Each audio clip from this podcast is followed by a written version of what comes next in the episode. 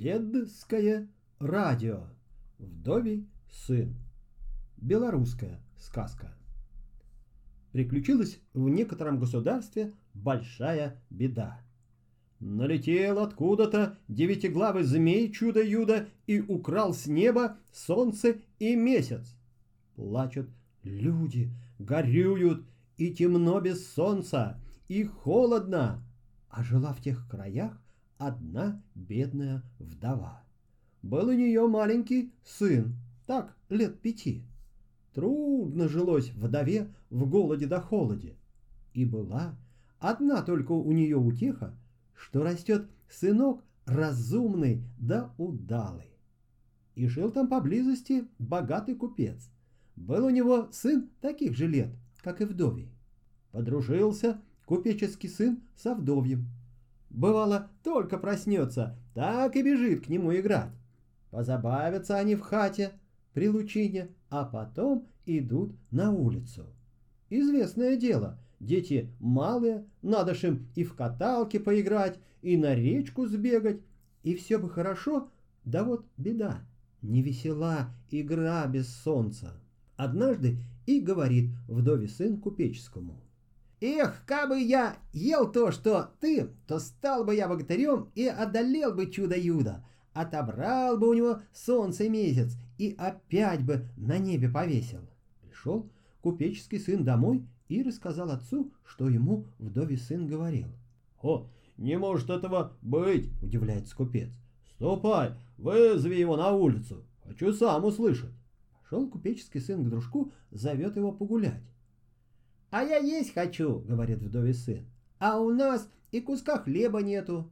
«Так пойдем на улицу, я тебе вынесу хлеба». Вернулся купеческий сын домой, взял краюшку хлеба, вынес другу. Поел вдове сын хлеба, повеселел. «Ты помнишь, что ты мне вчера говорил про чудо-юдо?» — спрашивает купеческий сын. «Помню». И повторил слово в слово, что говорил про чудо-юдо. А купец стоял за углом и все слышал своими ушами. «Эге!» — подумал он про себя. «Это, видно, непростой хлопец. Надо взять его к себе. Посмотрим, что получится». Взял купец к себе в дом вдовьего сына, начал его кормить тем, что и сам ел. Видит, и вправду растет вдове сын, как на дрожжах. Спустя год или два сделался он таким сильным, что и самого купца мог побороть. Написал тогда купец царю. Так, мол, и так, ваше царское величество, живет у меня вдове сын. Он берется, когда вырастет, одолеть чудо-юдо и вернуть на небо солнце с месяца. Царь почитал и пишет ответ. Тотчас доставить мне вдовьего сына во дворец. Запряг купец пару лошадей, посадил вдовьего сына в повозку и повез к царю. «Чем тебя, вдове сын, кормить, чтобы вырос ты богатырем?» — спрашивает царь. «Кормить меня три года воловьей печенью», — отвечает вдове сын. А царю-то волов не покупать. Велел и стали резать волов и кормить печенью вдовьего сына. Растет теперь вдове сын лучше, чем на купеческих харчах. Играет в царских палатах с царевичем-однолетком. Прошло три года говорит царю вдове сын. Теперь я пойду чудо-юдо искать, но хочу, чтобы сын твой и купеческий сын были при мне в товарищах. Все же веселей в дороге. Хорошо, соглашается царь. Пусть с тобой идут, только бы чудо-юдо одолели. Послал он купцу письмо, чтобы сын его во дворец явился.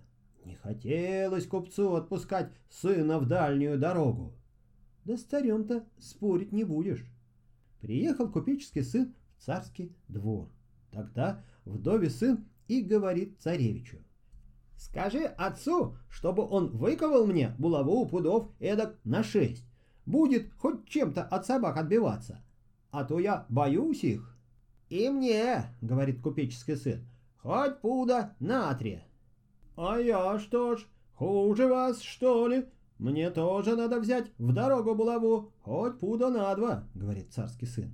Пошел он к отцу. Велел царь кузнецам выковать хлопцам по булаве. Вдовьему сыну на шесть пудов, купеческому на три пуда, своему на два.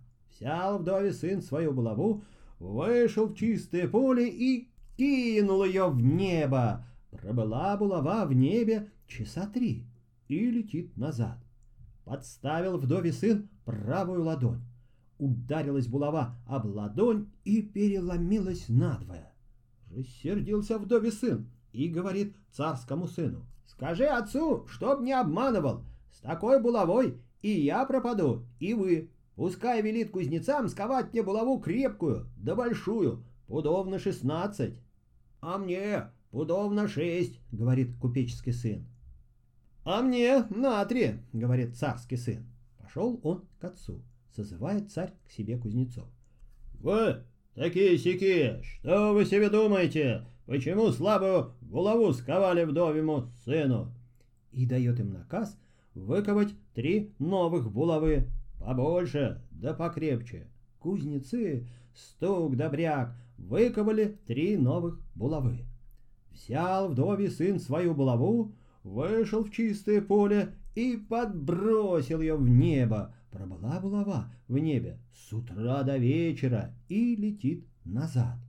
Подставил вдове сын колено, булава ударилась об него и надвое переломилась. Пошел в добе сын с друзьями сам к царю. «Коли вы хотите, чтобы я чудо-юдо одолел и солнце месяц у него отобрал, то прикажите медникам, пускай отольют мне медную булаву, пудов на двадцать пять, да чтобы она не ломалась». Купеческий сын и говорит, «А мне на девять пудов». Царский сын говорит, «А мне и на шесть хватит». Позвал царь медников и велел им отлить без всякого обмана три булавы. Одну на 25 пудов, вторую на 9, а третью на 6. Взял вдове сын медную булаву в руки, повеселел, понравилась она ему. Потом вышел чистое поле, кинул булаву в небо. Залетела булава за самые высокие облака. Целый день и целую ночь ходил вдове сын по полям, по лугам, ждал булаву. Наконец, рано утром слышит, летит булава из-за туч. Подставила вдове сын плечо, булава ударилась и покатилась на земь. «Вот это булава настоящая!» — говорит он. «С такой булавой можно куда хочешь собираться, с чудом, юдом, поганым сражаться!» Купеческий сын и царский сын тоже рады. Добрые им булавы отлили медники. Тогда вдове сын и говорит друзьям. «Ступайте с отцами проститься, пора нам в путь дорогу». Царский сын пошел, а купеческий отказался. «Зачем мне все время тратить? Я уже с отцом простился, когда сюда ехал». Собрались хлопцы и тронулись в большую дорогу. Одно царство прошли, второе, третье, дошли до Калинового моста. Видят, стоит поблизости старенькая хатка. «Давайте, — говорит вдове сын, — тут заночую, денек другой отдохнем, а то неизвестно еще, какая дорога нам предстоит». Зашли они в хатку, а там старенькая бабулька пряжу придет. Поздоровались с нею хлопцы и просятся переночевать. «Мы, бабка, с дальней дороги, больно устали». «Ночуйте себе на здоровье», — говорит старушка. «Кто по дорогам ходит, тот хат с собой не носит». Разговорился вдове сын с бабушкой и проведал, что попали они в царство поганого змея Чудо-Юда, как раз туда, куда им и надо. Ночь наступила, вдове сын думает. Надо бы дозор на Калиновом мосту выставить, чтобы никто невзначай не напал. Посылает он на стражу царского сына. Зашел царский сын на Калиновый мост, походил немного и думает. То мне тут стоять на виду? Если будет кто идти или ехать, то увидит меня. Пойду-ка я лучше, да лягу под мостом, там поспокойнее будет. Так он и сделал. Тем временем не спится вдовьему сыну. Надо, думает, проверить, стоит ли царский сын на страже. Вышел он в полночь на Калиновый мост. Смотрит, а сторожа-то нету. Пока он искал царского сына, глядь, Едет на охоту трехглавый змей, младший брат Чудо-Юда. На средней голове у него зоркий сокол сидит, сбоку быстроногая борзая бежит, а конь только ступил на мост, сразу заржал, борзая залаяла, а сокол закричал. Ударил младший чудо-юдо коня промеж ушей. «Ты чего, травяной мешок, заржал? А ты, собачье мясо, чего залаяла? А ты, ястребинное перо, чего криком кричишь? Если супротивника моего чуете, то здесь его и близко нету. Есть у меня один только супротивник, но тот живет за три девять земель в тридесятом царстве. Это вдове сын, но сюда и ворон костей не занесет. Слыхал такие слова вдове сын и говорит. Доброго молодца не ворон кости заносит, он сам приходит. Испугался змей. Так ты здесь, вдове сын? Здесь я, нечистая сила. Ну что будем делать, биться или мириться? Не для того я шел, дальний свет, чтобы с вами погаными мириться, а для того, чтобы биться. Так готовь ток, крикнул змей. Вдове сын отвечает. Тебе надо? Ты и готовь. У тебя три духа, ты и дуй, а у меня один. Я к панской роскоши не привык, могу и на сырой земле биться. Слез чудо-юдо с коня, вдохнул в три духа и стал ток гладкий на три версты. Начали они биться, три часа бились, одолел вдове сын младшего чудо-юда, сбил ему все три головы. Коня на зеленый луг пустил, борзую и сокола в чистое поле, а сам в хатку вернулся и лег спать. Поутру приходит царский сын из дозора. «Ну как тебе там сторожилось?» – спрашивает вдове сын. «Может, кто шел, али ехал?» «Нет», — говорит царский сын, — «за всю ночь и птица даже близко не пролетала». «Эх, ненадежный ты у меня товарищ», — думает вдове сын. «Надо, видно, больше на себя полагаться». На следующую ночь посылает он на Калиновый мост купеческого сына. Походил купеческий сын по мосту и думает себе, «А чего мне здесь своей головой рисковать? Пойду-ка я лучше под мост лягу». Так он и сделал. Вышел вдове сын в полночь на мост проверить, стоит ли на страже его товарищ. Посмотрел туда, сюда, нету. Вдруг видит, въезжает на коленовый мост чудо-юдо о шести головах. Поднялся конь на дыбы, громко заржал, борзая залаяла, сокол закричал, чудо-юдо хвать коня промеж ушей. «Так чего, травяной мешок, заржал? А ты, собачье мясо, чего залаяла? А ты, ястребенное перо, чего криком кричишь? Здесь нет супротивника, равного мне по силе. Есть он, правда, за три девять земель, в тридесятом царстве, вдовий сын. Да сюда и ворон костей его не занесет. А вдовий сын вдруг ему и отвечает. Доброго молодца ворон костей не заносит. Он сам сюда приходит. «А, так ты здесь, вдове сын? Здесь я, нечистая сила. Ну что ж, биться или мириться будем?» Не для того я шел в дальний свет, чтобы с вами погаными мириться, а для того, чтобы биться. А я бы советовал тебе, вдове сын, лучше мириться, а то я тебя убью. Убьешь? Тогда и говорить будешь. «Ну так готовь, ток!» — заорал чудо-юдо. «Тебе надо? Ты готовь.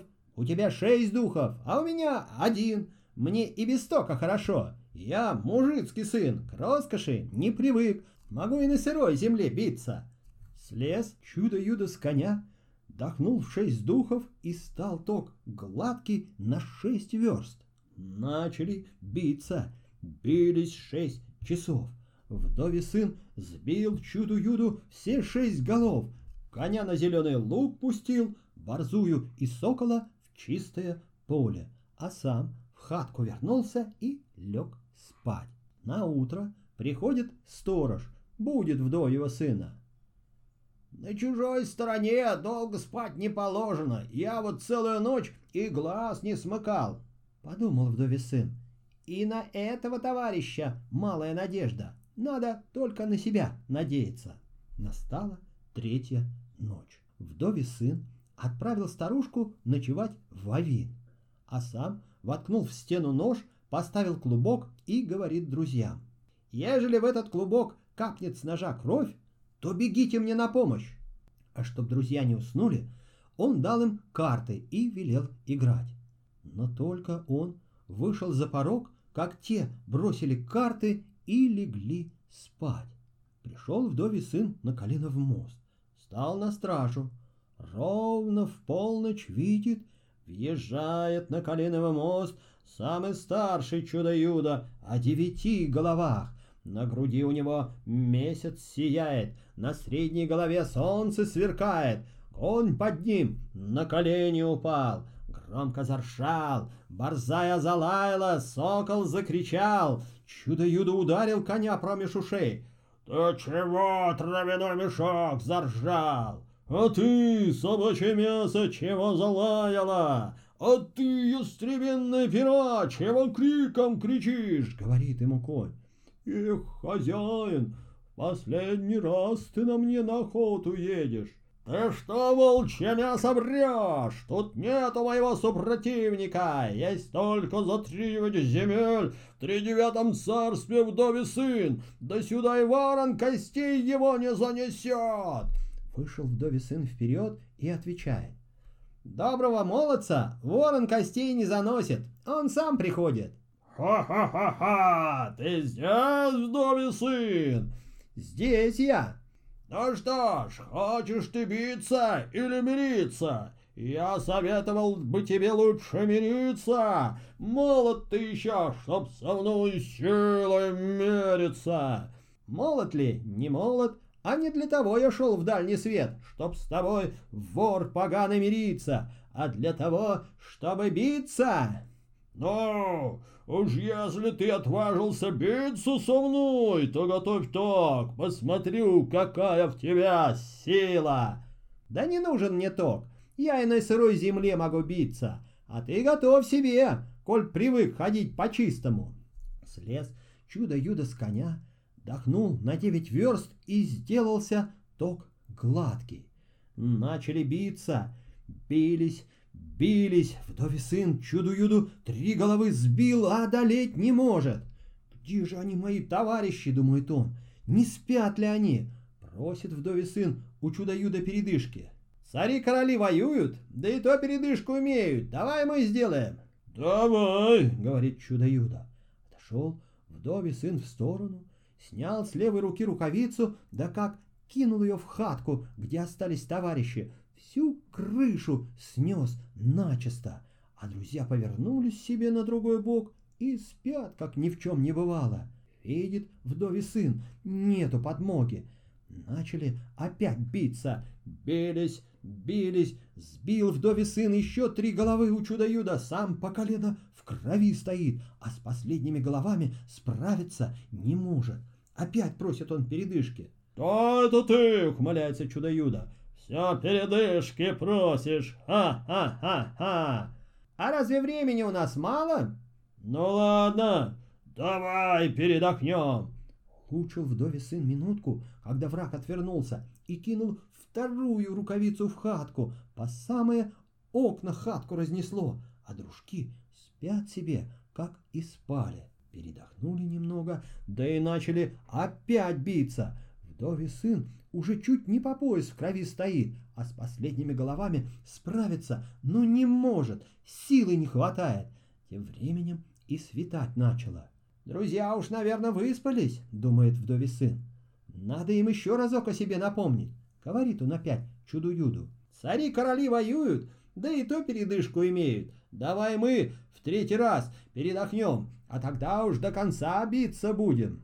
Чудо-юдо тоже уже к тому времени ослаб. «Ладно», — говорит, — «давай передохнем». Снял вдове сын сапог с левой ноги и швырнул его в хатку. Долетел сапог до хатки и развалил ее до самого подпола. Вскочили с постели его друзья, видят, полон кубок крови, с ножа натекло. «Ну, — говорят, — видно, плохо нашему товарищу, если так». Схватили они булавы свои и бросились на Калиновый мост.